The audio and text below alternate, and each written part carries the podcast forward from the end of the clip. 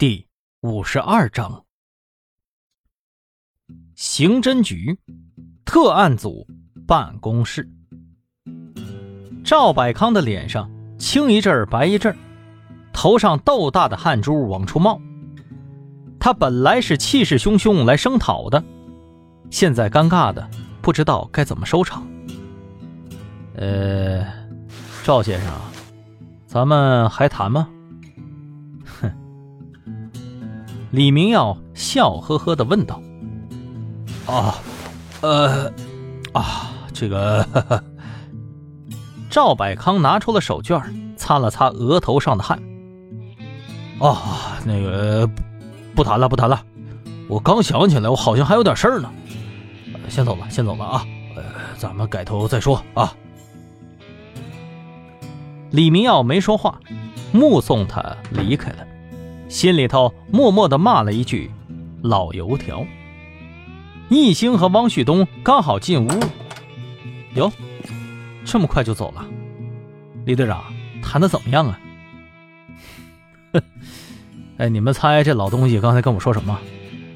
他说等到他退休了，要申请把滨海市福利院给接管过来。这怎么回事啊？现在这些人年纪大了就可以不要脸了？陈院长的事儿，他怎么就不知道羞耻呢？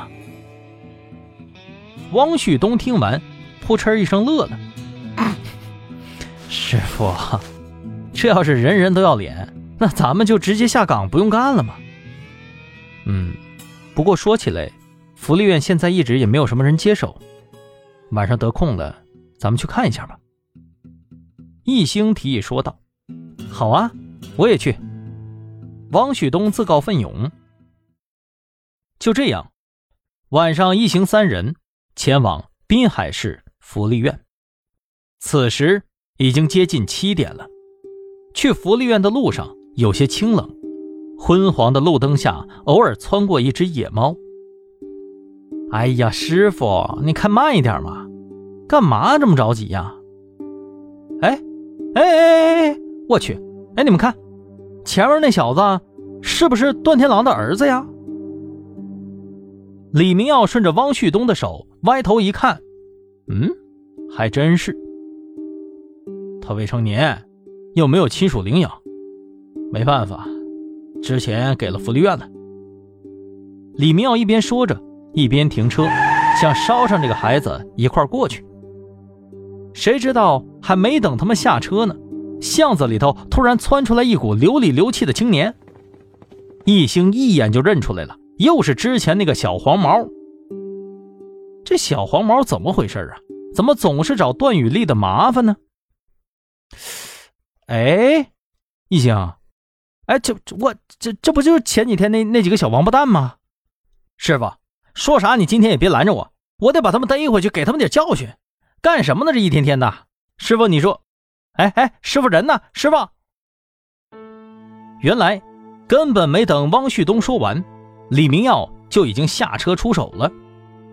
只见领头的小黄毛狠话还没放完呢，就被一招撂倒在地。其他人一看到警服，扭头就跑。汪旭东配合默契，早就在另一头堵着了。别动，都给我老实点说，都第几次了啊？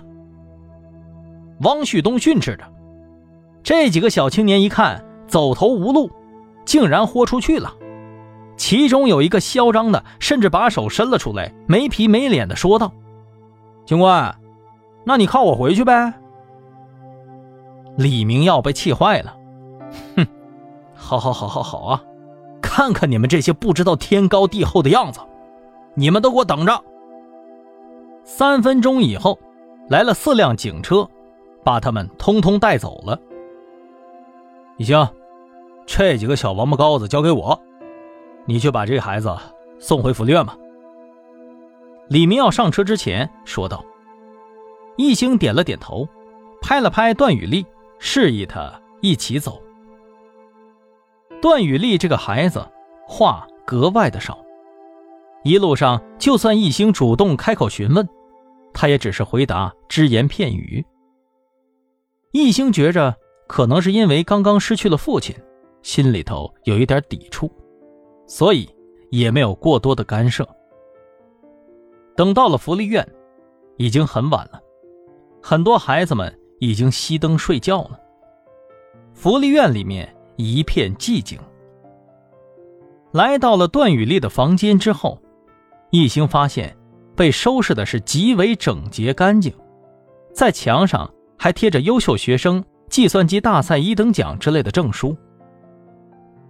艺兴感到很意外，拥有那样的父亲和家庭环境，段雨丽竟然还能这么优秀。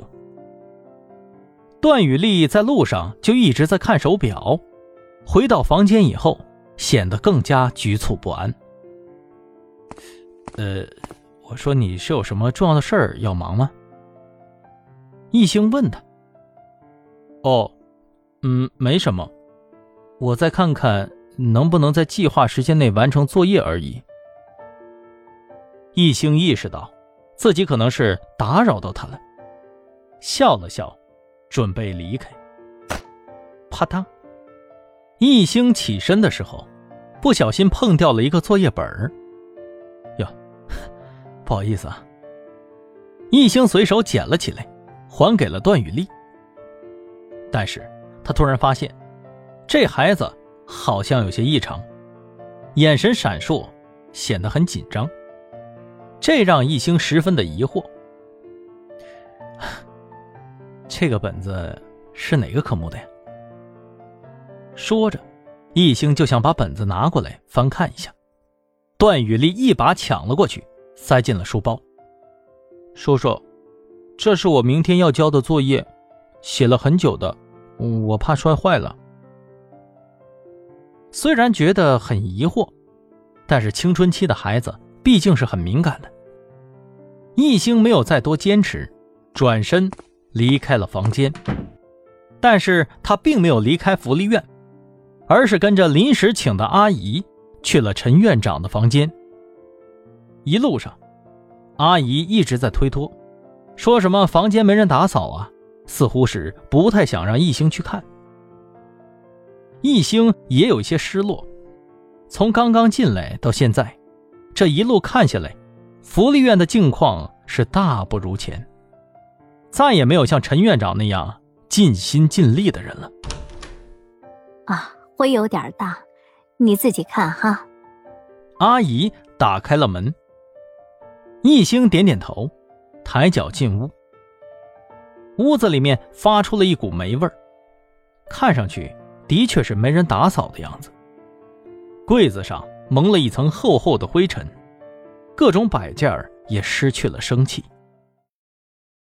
一兴缓步走到了窗前，突然。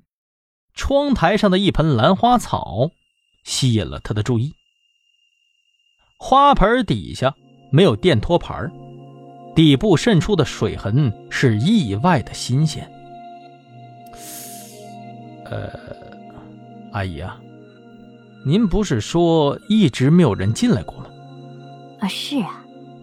阿姨肯定的说道：“真的，从那以后再也没人来这儿了。”这房门钥匙在我这里，也没人找我要过。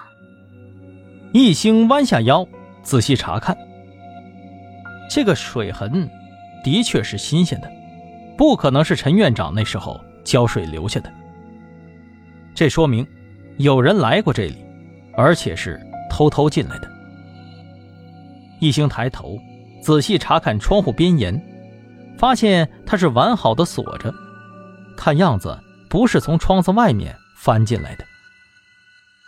一兴回头扫视了一圈，房间虽然陈旧，但是不乱，没有丢东西的迹象。那么，是什么人？为什么要进入房间呢？就是为了浇花，或者说，就是为了怀念陈院长吗？一兴没有找到进一步的线索，只能转身出了门。那个，阿姨啊，最近稍微留意一下这个房间吧。如果发现有人出入，一定要第一时间告诉我。那，这是我的名片。哦，对了，不要打给任何其他人，知道吗？这是刑侦局的特殊任务，我就交给你了。那个，易先生，阿姨有一点犹豫，问道：“请问是不是我们这里很快就要有赵老板的资助了？大概什么时候？”易星有点纳闷儿。呃，冒昧的问一下，您是在哪里听到这个消息的？赵百康对于福利院的执念不是一般的大，易星觉着他似乎对这些孩子的偏执。有些不太正常。我说：“阿姨呀，他是不是给您这边承诺什么了？是不是承诺让您当院长了呀？”易星接着问道：“赵老板肯投资肯定是好了，毕竟孩子们吃饭穿衣服条件都能好一些。但是……”阿姨欲言又止，犹豫了半天，最后才决定开口。就是有孩子不同意，他不太喜欢赵老板。不过孩子大了也出去了，没什么。一星听了一愣。陈院长之前对赵百康可是十分的好评，从来没听说过有哪个孩子不满意他的，这一点十分的意外。易星问道：“阿姨，您倒是仔细说说，是哪个孩子呀？”现在在外面读大学，男孩子也能赚钱了，应该没什么关系，易先生不用担心。